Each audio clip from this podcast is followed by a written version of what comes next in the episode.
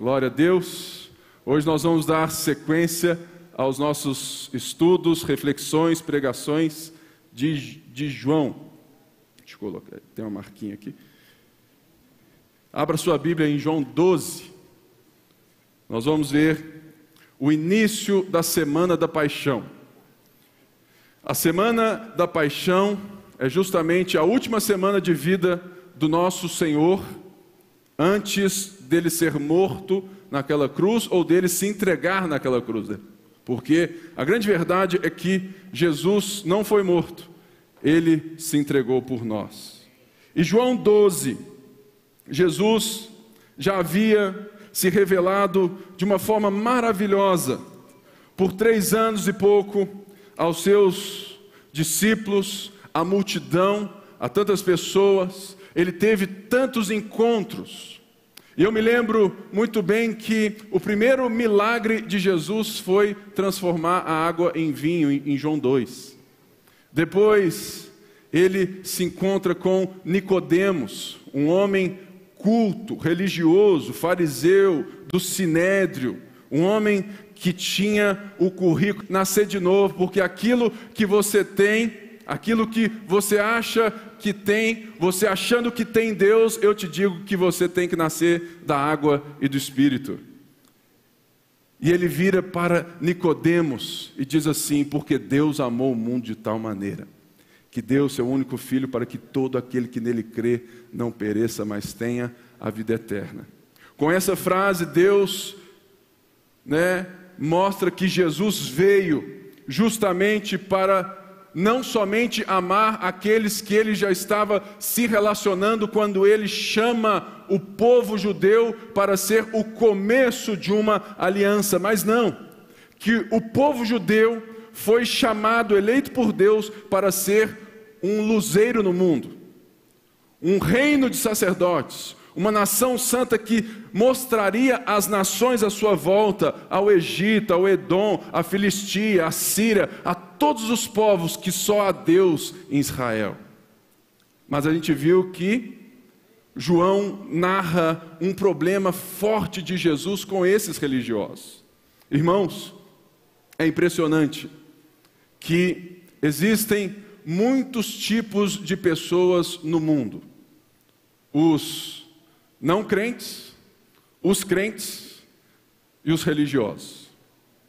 Os religiosos, eles não podem ser definidos como crentes, porque eles são daquele tipo que acha que eles têm a Deus, porque eles se comportam diante de uma regra para com Deus, eles se gabam de ter Deus, eles oprimem as pessoas por serem o povo de Deus, eles têm cheiro do povo de Deus, eles se vestem como povo de Deus, eles falam como povo de Deus, mas eles não têm Deus nada porque eles não amam o próximo. E por isso eles não amam a Deus e não conseguem enxergar uma palma à frente do seu nariz. E Jesus, em Mateus, Marcos, Lucas e João, ele só tem problema com religioso. Jesus nunca teve um probleminha com os pecadores. Os pecadores aqui em João são demonstrados por aqueles que não eram aceitos, ou que tinham, ou que estavam fora, sabe, do currículo, das formas e características de que os judeus né, religiosos, os fariseus, os saduceus, aqueles que controlavam a religião, eles estavam fora dessa, sabe, desse espectro, sabe, desse tipo de gente que Deus poderia amar. E se nós estamos aqui hoje, brasileiros, provavelmente não tem nenhum judeu aqui. É porque Deus amou o mundo. Porque Deus, em João 4, se encontrou com uma mulher samaritana, que era tida como alguém sem valor algum por ser mulher e por ser de uma raça mestiça. Deus amou o mundo porque ele cura o filho do soldado romano, um soldado que fazia parte da opressão do povo judeu. Como que alguém que veio para os judeus pode curar o filho de um soldado, alguém que está oprimindo o seu próprio povo? Ele foi lá e curou o filho do soldado. Depois, em Jerusalém, ele cura um paralítico, um homem julgado às traças pela sociedade, pela religião, um homem amaldiçoado de Deus. Depois, ele ainda cura um cego de nascença, que jamais havia sido falado ou ouvido que algum cego de nascença teria sido curado. E nós vimos na semana passada que Jesus encerra uma série de sete sinais.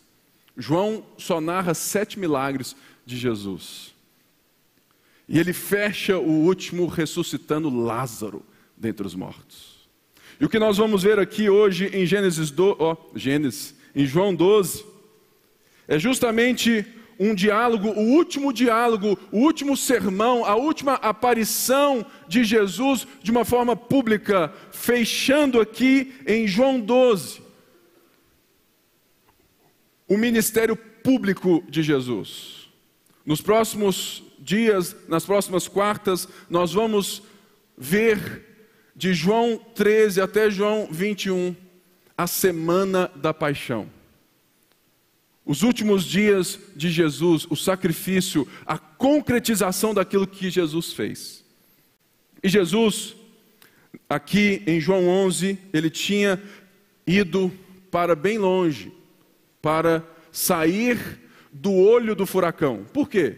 Jesus já estava sendo perseguido pelos sinais, pelos milagres, por a quebra de paradigma quando ele mostra aos religiosos que ele, Deus, ama gente de todo tipo, de toda raça, toda língua, toda nação. Então, os religiosos se sentem ameaçados pelo poder. Eles se sentem totalmente ameaçados porque Jesus estava ganhando muito voto. E o poderio que eles já tinham há muitos anos estava acabando. Por isso, quando Lázaro ressuscita dentre os mortos, o sumo sacerdote, que era do partido judaico dos saduceus, os saduceus não criam na ressurreição. Por isso, eles ficam totalmente acabrunhados sem lugar, sem chão, como que nós não cremos? Nós que coordenamos o templo, nós que somos, sabe, os líderes religiosos da época, nós que coordenamos, nós que estamos à frente de todo o sacrifício no templo, como que Lázaro ressuscita e a gente teologicamente não crê nesse negócio? Jesus então sai. Em João 12 diz que seis dias antes da Páscoa, verso 1, Jesus chegou novamente a Betânia, de onde ele estava com Lázaro. Aonde vivia Lázaro, a quem ressuscitara dentre os mortos. Verso 2. Ali prepararam um jantar para Jesus. Oh, beleza. Marta servia enquanto Lázaro estava à mesa com ele. Então Maria pegou um frasco de nardo puro, que era um perfume caro, derramou sobre os pés de Jesus e os enxugou com seus cabelos e a casa encheu-se com a fragrância do perfume. Mas um dos discípulos, Judas Iscariotes, que mais tarde iria traí-lo, fez uma objeção. Por que este perfume não foi vendido e o dinheiro dado aos pobres? Seriam 300 denários. Ele não falou isso por se interessar pelos pobres, mas porque era ladrão. Sendo responsável pela bolsa de dinheiro, costumava tirar o que nela era colocado. Verso 7. Respondeu Jesus: Deixa em paz, que o guarde para o dia do meu sepultamento. Pois os pobres vocês sempre terão consigo, mas a mim vocês nem sempre terão.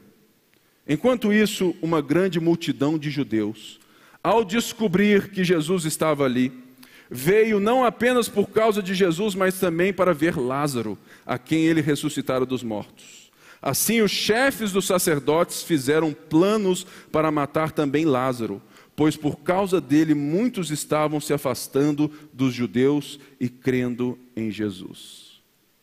Ou seja, a última vez que Jesus estava perto de Jerusalém era em Betânia. Betânia fica mais ou menos a 3 quilômetros de Jerusalém. É bem rapidinho, é só daquele né, sprint que rapidinho você chega lá. E ele tinha ressuscitado Lázaro em Betânia. Ele sai e seis dias antes da Páscoa ele volta. É muito importante que você entenda o momento do, sabe, que eles estavam vivendo. A Páscoa.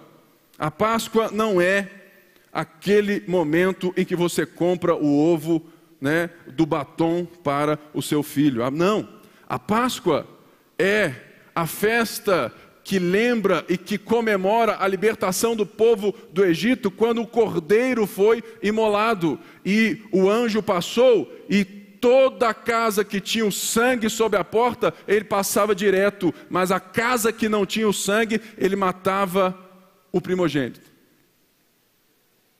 E essa festa era uma das três festas judaicas de muita, sabe, onde todos os judeus dispersos por todo o mundo vinham. Ou seja, seis dias antes era muito normal que todos os judeus estavam chegando a Jerusalém.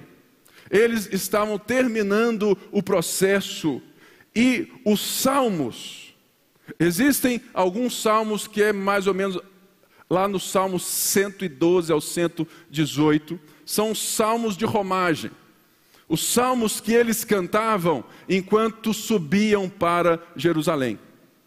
Os salmos da peregrinação. Portanto, nesse momento aqui em que Jesus começa a voltar, ele para em Betânia, mas não é só Jesus que está fazendo esse movimento. Nós vamos ver mais para frente que muitas pessoas, uma multidão estava agora em, sabe, perto dele e, e vinha para Jerusalém, por quê? Rotineiramente, estima-se que Jerusalém tinha 50 mil só que estavam sempre ali e moravam ali dentro.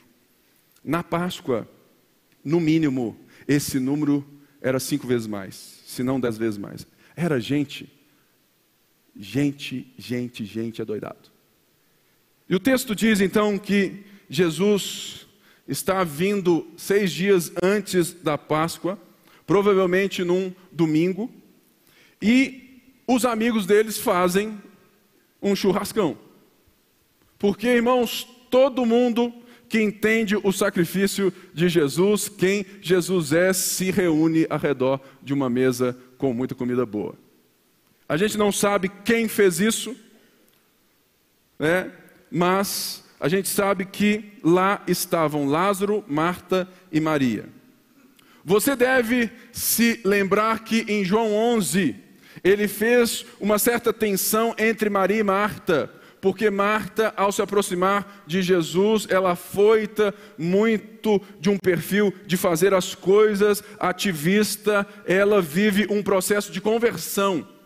E Maria não, ela já chega, faz a mesma pergunta de Marta, mas ela já se prostra aos pés de Jesus. E João deixa isso aqui muito claro, porque ele tem o cuidado de dizer que Marta servia. Mas ele diz que Maria pegou um frasco de nardo puro. Esse nardo puro era algo muito caro, a ponto de Judas ter dito que ele valia 300 denários. Quanto que vale um dia de trabalho? Um denário. Ou seja, o que Maria jogou nos pés de Jesus e provavelmente na cabeça também, valia um ano de trabalho. Era muito comum que as mulheres guardassem esse perfume para as suas bodas. Ou seja, era algo muito precioso para Maria. Era algo que talvez ela estava ali esperando. O texto não cita se ela já era ou não casada, sabe? Nada disso é dito na Bíblia. Mas ela tinha esse perfume. E o texto então nos mostra que ela se aproxima e se dobra diante de Jesus pela terceira vez. Em Lucas diz que ela se prostrou para ouvir e aprender de Jesus. Ela estava aos pés do Mestre. Nós vimos em João 11 que ela se prostra aos pés de Jesus para adorá-lo, porque sabia quem ele era e que ele estava no controle da situação, mesmo que Lázaro estivesse morto. E agora, ela se prostra aos pés de Jesus, fazendo algo que lhe custava, talvez, um sonho de infância. E o texto aqui vai nos trazer uma tensão, não mais entre Marta e Maria, mas entre, entre Maria e Judas, um discípulo de Jesus. Irmãos, todas as palavras da Bíblia importam. Não deixe que, sabe, que coisas que muitas vezes passam desapercebidas, informações tirem, sabe, a profundidade, porque essas coisas que parecem simples nos mostram as coisas mais profundas. Portanto, havia aqui quatro coisas que estavam fora da cultura judaica. Primeiro, as mulheres tinham que estar servindo e não adorando. Marta sabia disso e já estava lá. Olha o frango molho pardo, açaí, granola, churrascão a picanha. E os homens, né, em volta. E a mesa era de tal forma que eles ficavam com os pés para fora. Ou seja, a primeira coisa é que Maria não respeita uma ordem social do negócio. Pela segunda vez, porque ela já tinha ficado aos pés de Jesus aprendendo, e ele disse: Olha, ela escolheu a melhor parte. Segundo, ela solta os cabelos. Não era muito comum e era indigno das mulheres judias soltarem, viverem em um, sabe, em algo público com o cabelo solto. E ela não apenas soltou o seu cabelo, mas ela enxugou os pés de Jesus com o seu cabelo. A outra coisa, era totalmente indigno encostar nos pés das pessoas. Quando João Batista diz que ele não é digno nem de tirar a sandália de Jesus, é porque só os escravos faziam isso. Só os escravos eram tão, tão baixos, tão baixos, que só eles tiravam aonde o único ponto de contato de uma vida, lembre, não tinha asfalto lá não. Era só o barro mesmo. Ou seja, os pés estavam cheios de pó, de lama. E eles eram aqueles que desatavam as sandálias. Maria adora encostando nos pés do Mestre. E o último ponto, muito claro: ela, ela, mulher. Ela não tinha que estar ali. Ela estava no lugar errado. E ela vem e nos mostra a diferença do amor de Judas e do amor verdadeiro. O amor de Maria é um amor generoso é um amor extravagante, é o amor que está de acordo com o amor do Filho de Deus que se fez carne e habitou entre nós, que está agora indo para nos mostrar o maior amor numa cruz. Então chega um dos discípulos, né, Judas Iscariotes, e um cara muito sabidão, muito politizado, falou assim: que absurdo! Gastando uma grana dessa, tanta gente passando fome. É igualzinho, muita gente hoje, né? Que absurdo!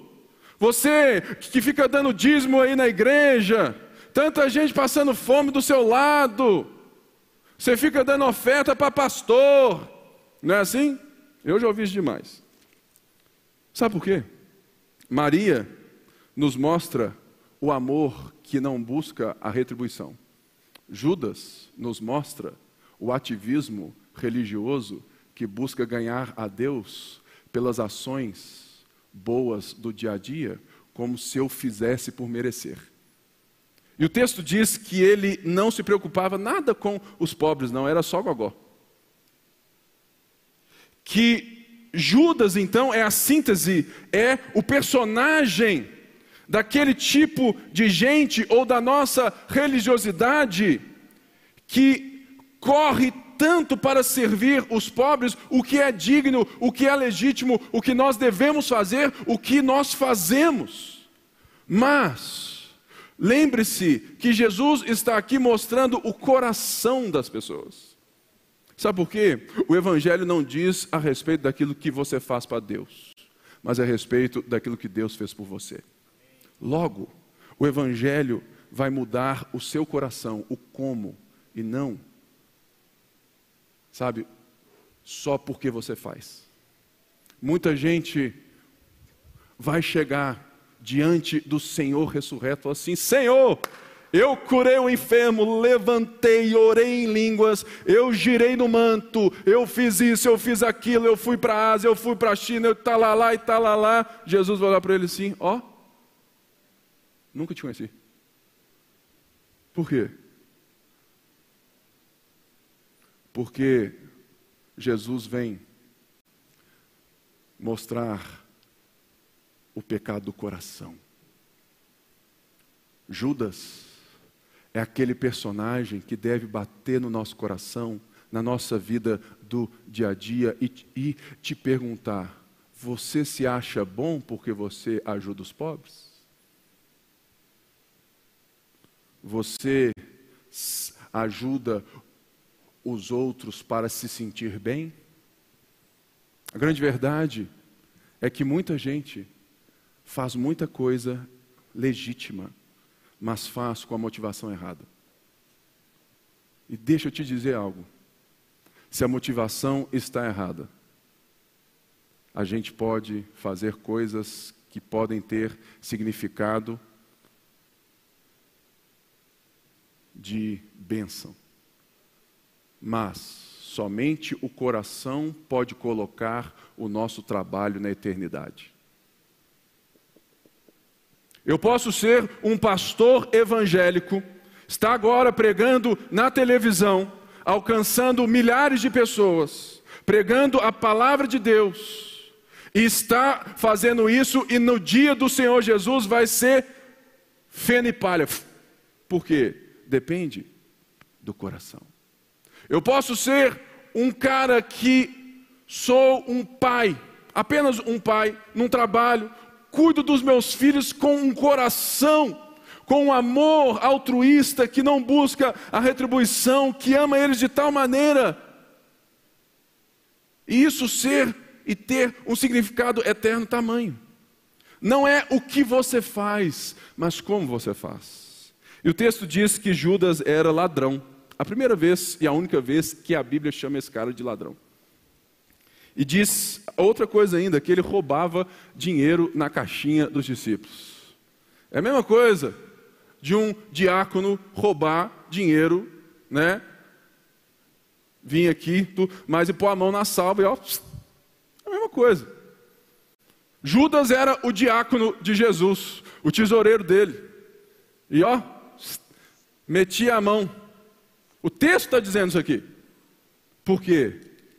Judas tinha ficado três anos e meio com Jesus, mas nunca conhecera o Jesus de Maria, a ponto de perder o perfume mais caro, sem querer impressionar ninguém.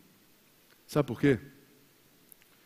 Existem algumas horas da vida que a gente leva flores para as pessoas, não é? Qual é? Na morte. É, tem uma música muito lida, chama Flores em Vida. É que é do Paulo Baruch, eu acho, que expressa bem essa porção aqui. Irmãos, o que Maria faz é ungir Jesus enquanto ele ainda pode sentir o cheiro. Talvez você, marido, namorado, filho, filha, você está esperando os seus queridos morrerem para levar flores. Mas deixa eu te dizer um negócio: eles não vão sentir o cheiro, eles não vão ler a dedicatória, porque eles já não mais estarão conosco. Que você aprenda com Maria a dar flores em vida, a valorizar, a reconhecer o que ela já tinha visto. E sabe de uma coisa? Jesus não foi ungido na morte. Jesus não foi embalsamado, né? Algo que não era muito deles lá. Eles vinham só e julgavam um monte de, de coisa, muito perfume e, e tal. Jesus não foi. Porque no dia que as mulheres, outras mulheres, provavelmente até a Marta devia estar lá, né? Vamos lá, Jesus está morto, vão lá julgar o bálsamo, vão lá julgar o nardo em cima dele, porque o corpo dele deve estar decompondo. Eles chegaram lá, elas chegaram lá, e o que, que elas viram? Ninguém, porque ele tinha ressuscitado. Ou seja, Maria, e por isso que ele diz: olha, deixa ela guarda isso para o meu sepultamento. Jesus não foi ungido na sua morte, por quê? Porque ele está vivo. Logo, o texto vem e diz que a multidão descobre que Jesus está lá, mas que Lázaro está lá. Deve ser muito constrangedor para os críticos de plantão, para os religiosos, não apenas ter Jesus para falar mal, mas o milagre vivo na frente deles. Gente, imagina Lázaro andando em Jerusalém: Oi, tudo bem? Sou Lázaro. Ah, o, é, o, Lázaro que Jesus ressuscitou, ou seja, a fama de Jesus, os votos de Jesus passam dos 50%. Chegam nos 70%, o povo estava todo mundo reconhecendo ele, falou assim: esse é o Messias. Por causa de Lázaro.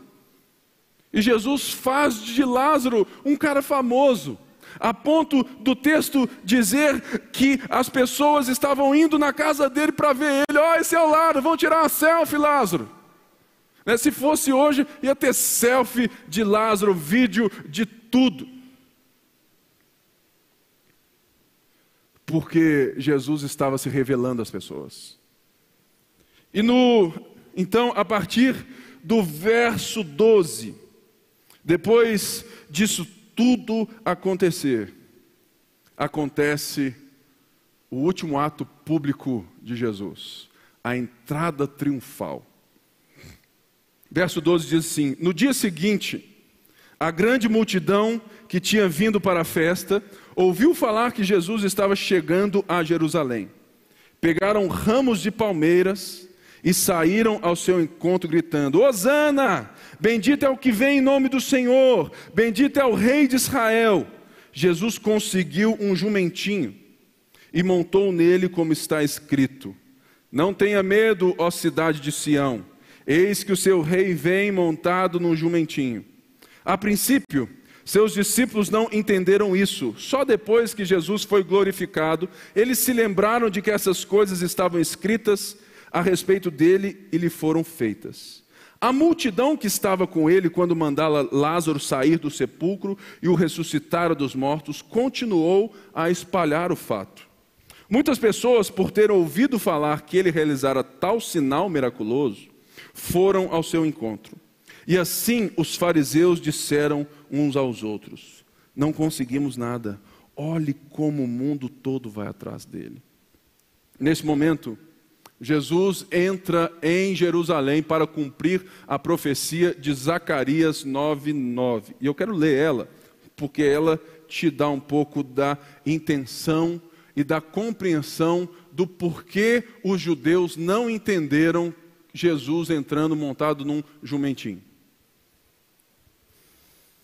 Zacarias 9,9 diz assim: Alegre-se muito, cidade de Sião, exulte Jerusalém, Eis que o seu rei vem a você justo e vitorioso, humilde e montado num jumento, um jumentinho cria de jumenta. Ele destruirá os carros de guerra de Efraim e os cavalos de Jerusalém, e os arcos de batalha serão quebrados. Ele proclamará paz às nações e dominará de um mar a outro e do Eufrates até os confins da terra.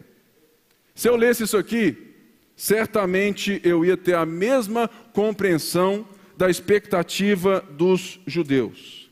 Era Páscoa, irmãos.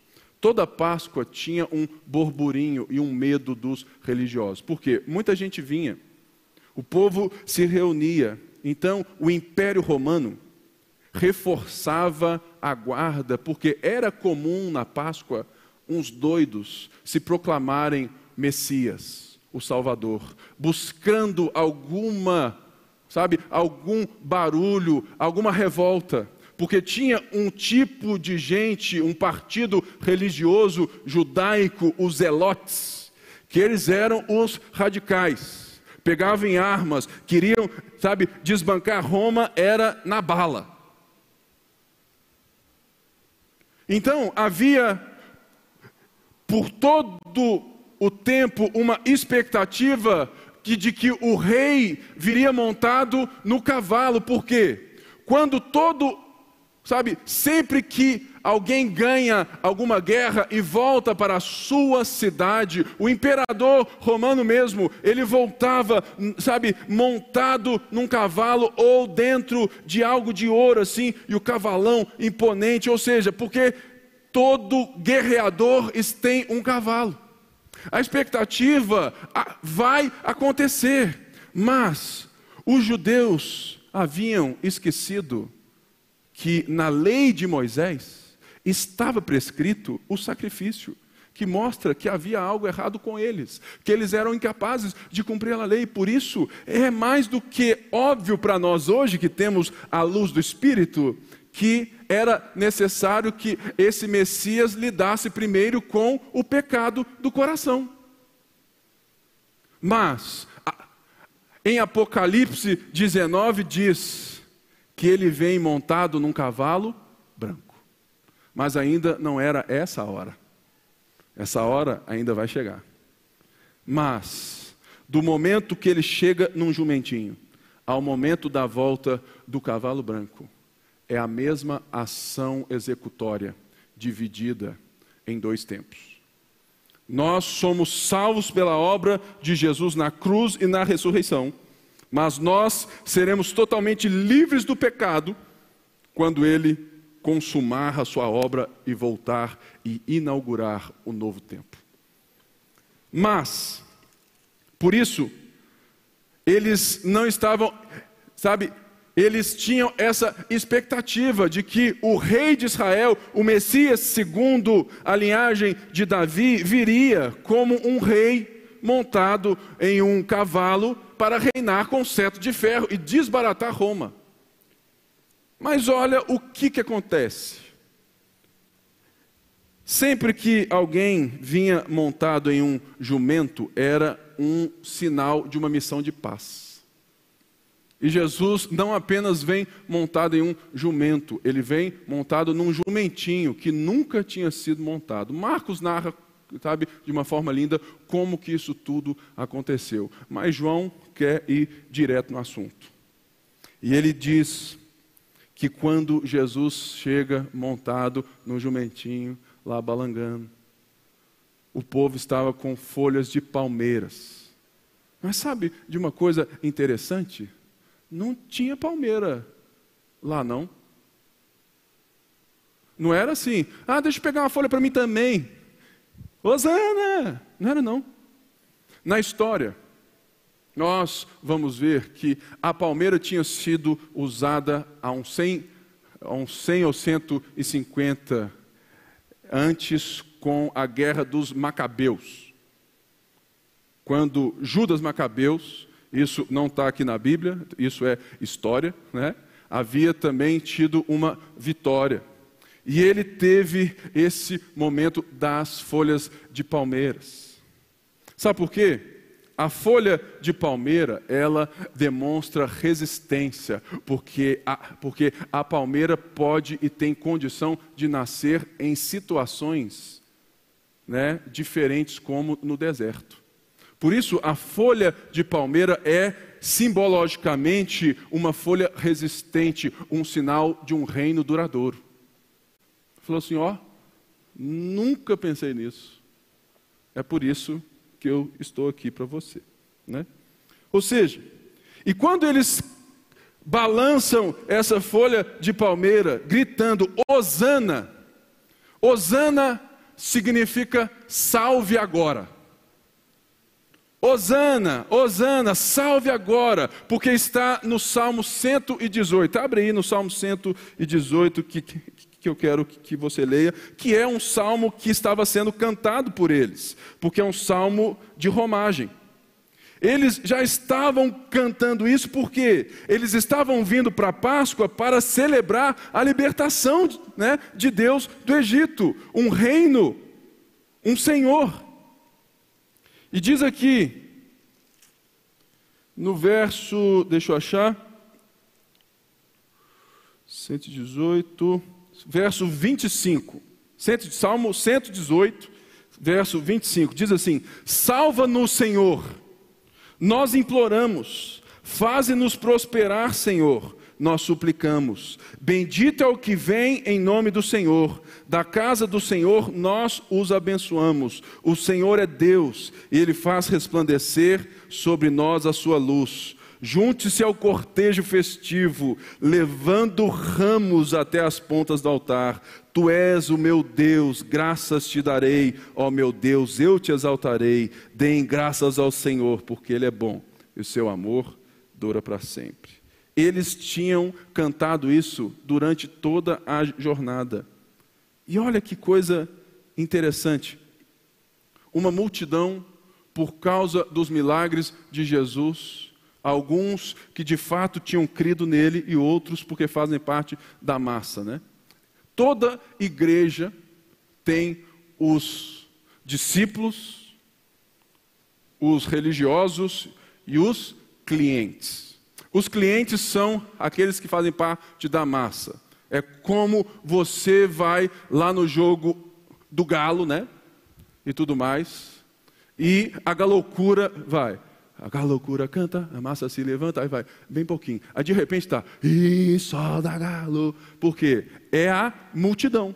Ela vai atrás de um canto sem pensar, irrefletido, porque ela quer só sentir as benesses desse canto. Se você torce para o Cruzeiro, não levante, eu posso cantar a música do Cruzeiro para você. Ah, não, mas eu não sei, porque eu torço para o Atlético. É, então, desculpa aí, não, não vai ter jeito. Né? Ou seja, a multidão são aqueles que entram na onda e que querem de alguma maneira receber os benefícios do momento, né? Eu lembro de um dia, há muitos anos atrás, que eu fui no jogo do Cruzeiro. Cruzeiro e América, na época do Ronaldinho ainda, 1994. É quando eu era muito pequeno, lá em Barbacena, né? E tudo mais. Eu lembro que mesmo não torcendo para o Cruzeiro, o Ronaldinho fez um gol e eu estava na geral. Ah, irmão, você acha que eu fiquei parado? Eu saí correndo, gol! Por quê? Porque eu era, eu estava ali como um cliente do espetáculo. Eu queria viver o prazer do espetáculo. E muita gente nessa multidão, essa é já que está todo mundo, vão também, Osana, Osana, Osana. Mas tinham aqui um povo fiel, os seguidores e os religiosos ficavam só na espreita assim: é, já era, perdemos o poder. O cara dominou tudo. Toda igreja tem esses três tipos de gente. A pergunta é: qual é você?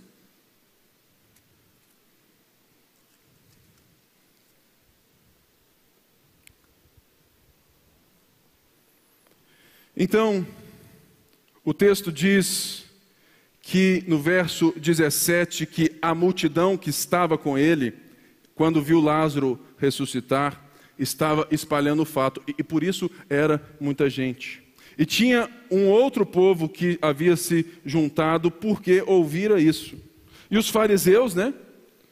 Viram isso tudo e ficavam lá, poxa, e, e agora? Irmãos, isso é algo muito perigoso. É, muita gente acha que crer é algo muito simples. É simples quando você crê na pessoa certa, da maneira certa. Mas existe um impulso do nosso coração de querer manipular Deus, porque nós somos pecadores. É o impulso, é o mesmo impulso da Torre de Babel, é o mesmo impulso de Pedro quando disse assim: Olha, eu vou com o Senhor até a morte. Ele canta: Irei contigo onde quer que fores, meu Senhor. Ele falou assim: ó, Amanhã, já já, o galo vai cantar três vezes você vai me negar. Muito cuidado com as músicas que vocês cantam, porque muitas das vezes a gente canta coisas que a gente está indo com a multidão, falando que nós vamos com Ele, nós vamos morrer por Ele, nós vamos nos entregar por Ele, mas ao sair daquela porta ali, ó, a sua vida diz que você não é nada disso. Mas eu quero te dar uma notícia: que Jesus, ele não conversa com os religiosos por ódio, mas por amor. Jesus não conversa com os clientes por ódio, mas por amor. Por isso, se você está em casa e você se percebeu um religioso ou um cliente da igreja, eu tenho uma boa notícia para te falar: você pode se tornar um discípulo hoje. Hoje. Por quê? Porque Jesus não faz nada por ódio. Ele vem e ele retruca, ele bate, ele é, sabe, sabe, ferrenho com esses religiosos, porque ele quer abrir os olhos dos religiosos. E o texto segue a partir do verso 20. Eu tenho mais alguns minutos apenas, então nós vamos até onde der. Ele diz que entre os que tinham ido adorar a Deus na festa da Páscoa, verso 20, estavam alguns gregos. Eles se aproximaram de Filipe, que era, de, que era lá de Betsaida, da Galileia, com um pedido: Senhor, queremos ver Jesus. Filipe foi dizê-lo a André, e os dois juntos disseram a Jesus. Jesus respondeu: Chegou a hora de ser glorificado o Filho do Homem.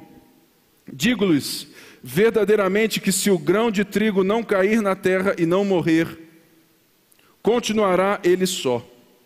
Mas se morrer, dará muito fruto. Verso 25. Aquele que ama a sua vida a perderá, ao passo que aquele que odeia a sua vida neste mundo a conservará para a vida eterna. Verso 26. Quem me serve precisa seguir-me, e aonde estou, o meu servo também estará. Aquele que me serve, meu Pai o honrará. Agora, meu coração está perturbado. E o que direi? Pai, salva-me desta hora? Não. Eu vim exatamente para isso para esta hora. Pai, glorifica o teu nome. Ou seja, o texto aqui vai nos mostrar algo muito interessante. O texto diz que gregos vieram a, né, de fato, adorar Jesus. Isso não é algo muito incomum, não. Lembre-se, lá em João 2, quando Jesus chega no templo no pátio dos gentios e sai bicudando tudo. Lembra dessa? Ou lá em Lucas 11 também. Ele faz aquilo justamente porque o lugar da mercadoria, o lugar que eles estavam vendendo, sabe, os bichos. Porque, gente, pensa bem: se você vem lá do norte da África, judeu, lá do norte da África, como que você vai trazer o seu sacrifício? vindo, né, a pé, de cavalo, de burrinho, de carroça. É complicado, não é? Então era muito normal que eles tivessem ali uma vendinha. O problema não era a vendinha, mas era onde era essa vendinha e o preço majorado. É aquele treco, né? Tudo o que não tem preço vale qualquer coisa que o cliente quer pagar. Eu olho assim para você e falo assim: é, o Mário aqui, ó. Ele tem cara de rico. Falou assim: esse bode aí é quanto? Eu olho para você. É, tem um tênis da Osklin, calça não sei o quê. 150. Então está caro. Para você eu faço por 100, patrão. Não é assim? Mas na verdade, o preço era 50. Esse era o grande problema. Porque quem estava fazendo isso eram os religiosos, o povo que deveria mostrar Deus para as pessoas. Ou seja, eles estavam na personalidade de Judas, querendo ser bonzinhos com os pobres, mas na verdade era um para o pobre e dez no bolso. Muito comal, muito normal em dias de hoje, né? De dólar na cueca e coisas assim. Ou seja, Olha só que coisa interessante.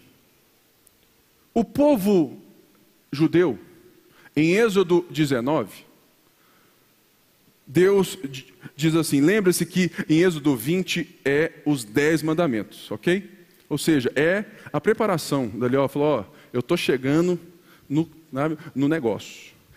Ele diz assim: olha, se vocês me obedecerem, vocês serão o meu tesouro pessoal. Farei de vocês um reino de sacerdotes, uma nação santa. O que, que isso quer dizer? Que vocês são eleitos por mim para que as nações vejam que eu vim salvá-las também. E nós vimos aqui que eles agiram pelo contrário. Por isso, quando Jesus não responde a esses gregos, mas ele já fala, chegou a hora, porque lembre-se, se você é, é talvez não está é, toda quarta, então leia João todo. E você vai ver que desde lá do começo Jesus vem falando: a minha hora está chegando, minha hora está chegando, minha hora está chegando. Mas agora ele fala: chegou, chegou a hora. Por quê? Por que, que João deixa isso após uma pergunta do grego? Eu quero conhecer Jesus, eu quero ver Jesus, leva a gente até Jesus. E é engraçado que André é o discípulo Cicerone, né? Ele só aparece na Bíblia para apresentar Jesus. Ele, irmão de Pedro, que apresentou Jesus a Pedro. E agora ele que leva né, os gregos, ele que pergunta a Jesus: olha, tem um povo aí que não é do nosso povo, não.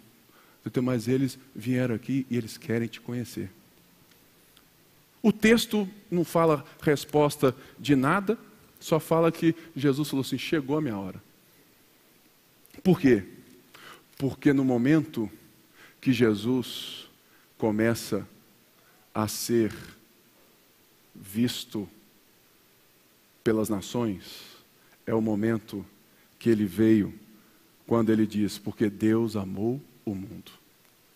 E o texto agora vai discorrer, quando Jesus então vai nos mostrar algo. No verso 25 ele diz que aquele que ama a sua vida a perderá.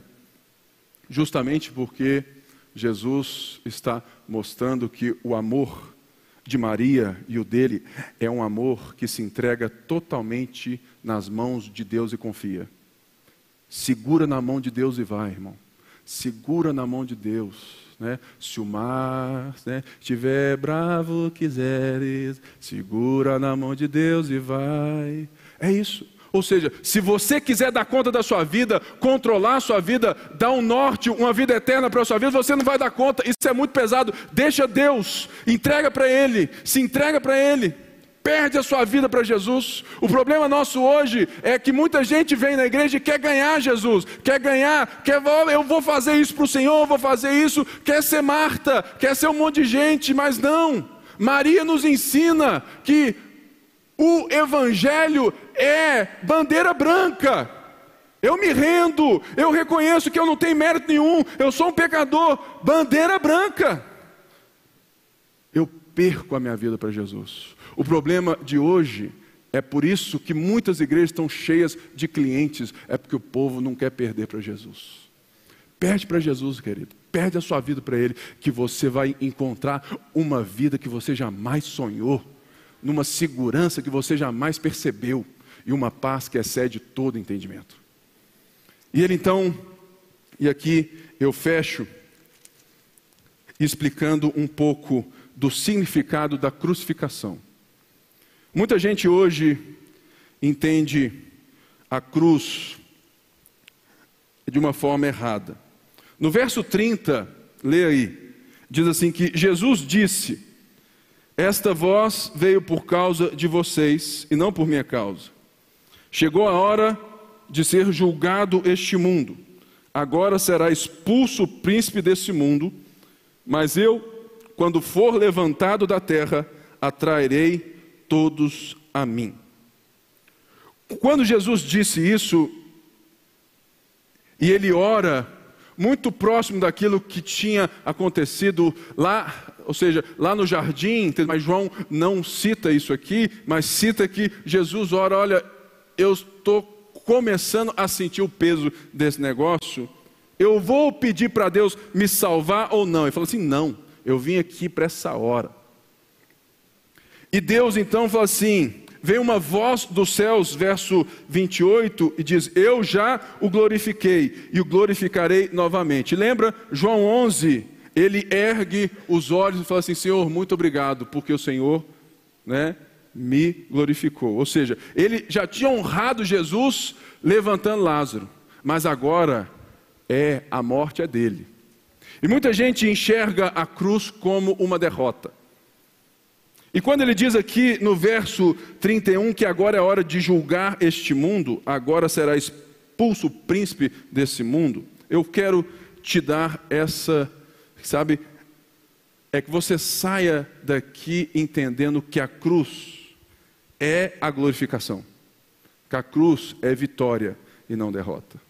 Por todo o tempo e por todos os, eh, sabe, Mateus, Marcos, Lucas e João, João deixa muito claro, e Jesus está deixando isso muito claro, que ele vem e ele está se entregando. Ele veio para Jerusalém.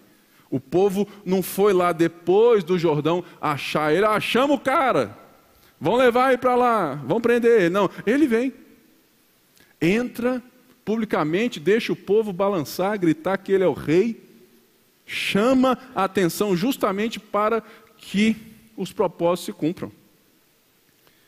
Sabe por quê, irmãos? O príncipe deste mundo, ele recebeu autoridade quando os homens entregaram a ele no Éden, quando eles pecam.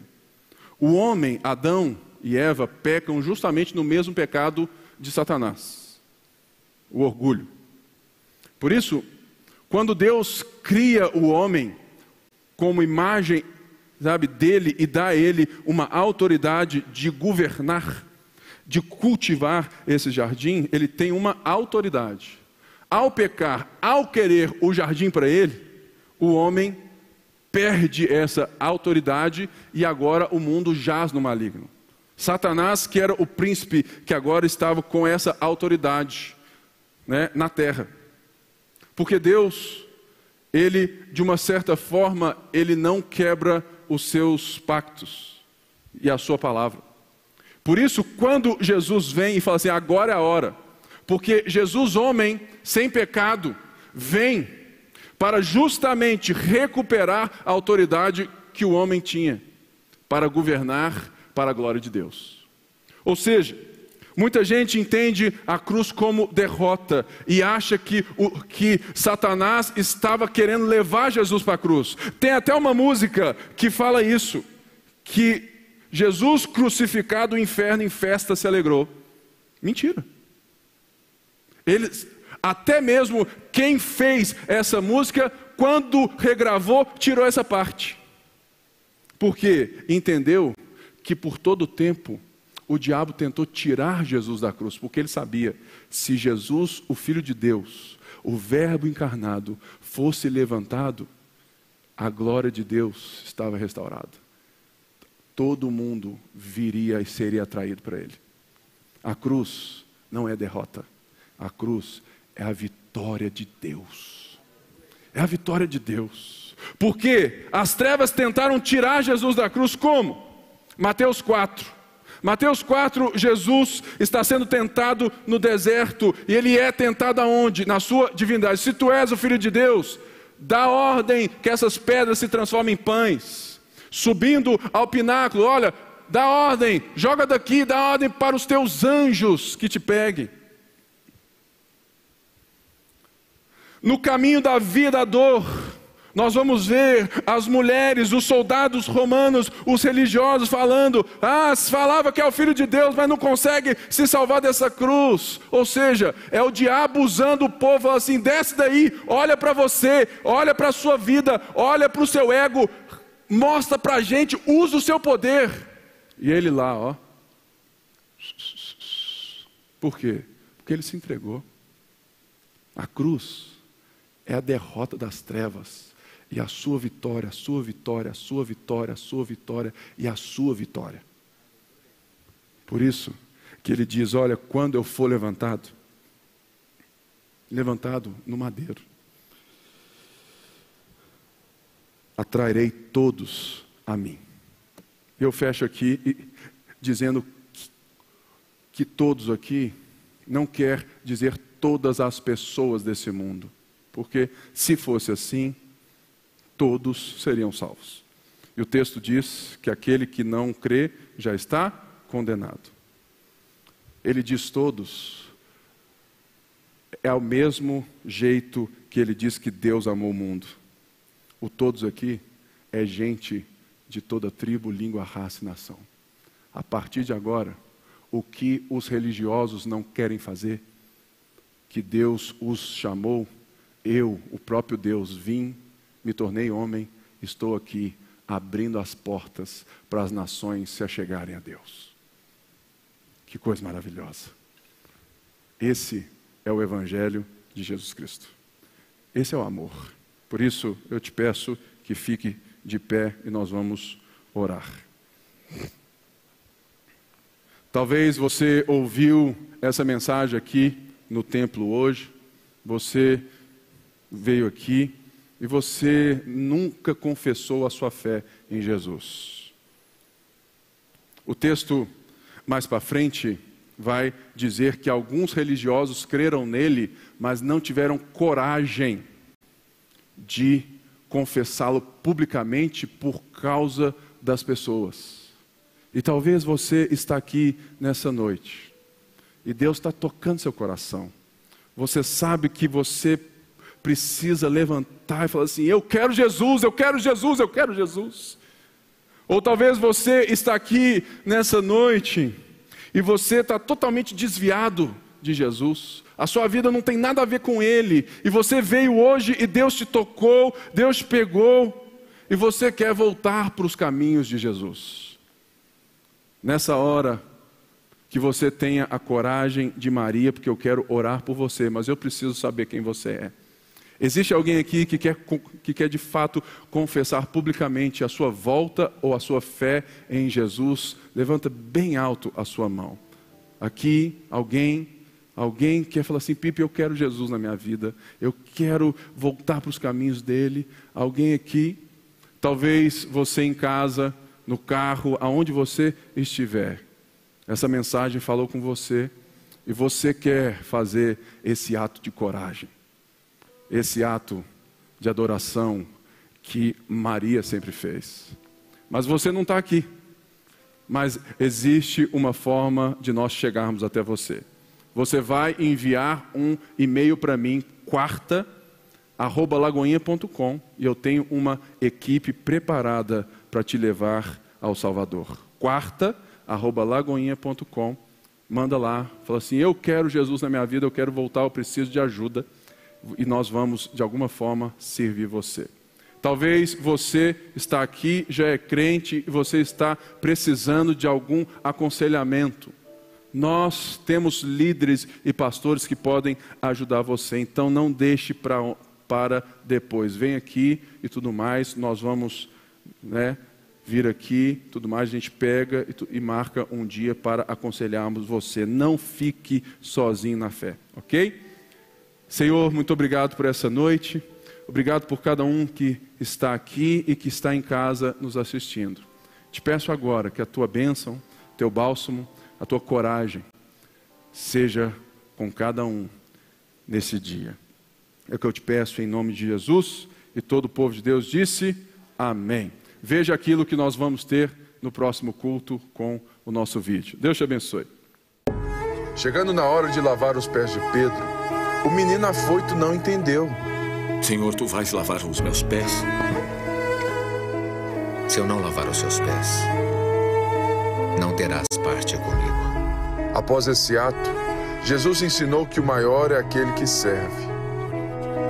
A lógica de Jesus é diferente. O mestre é que serve os seus discípulos.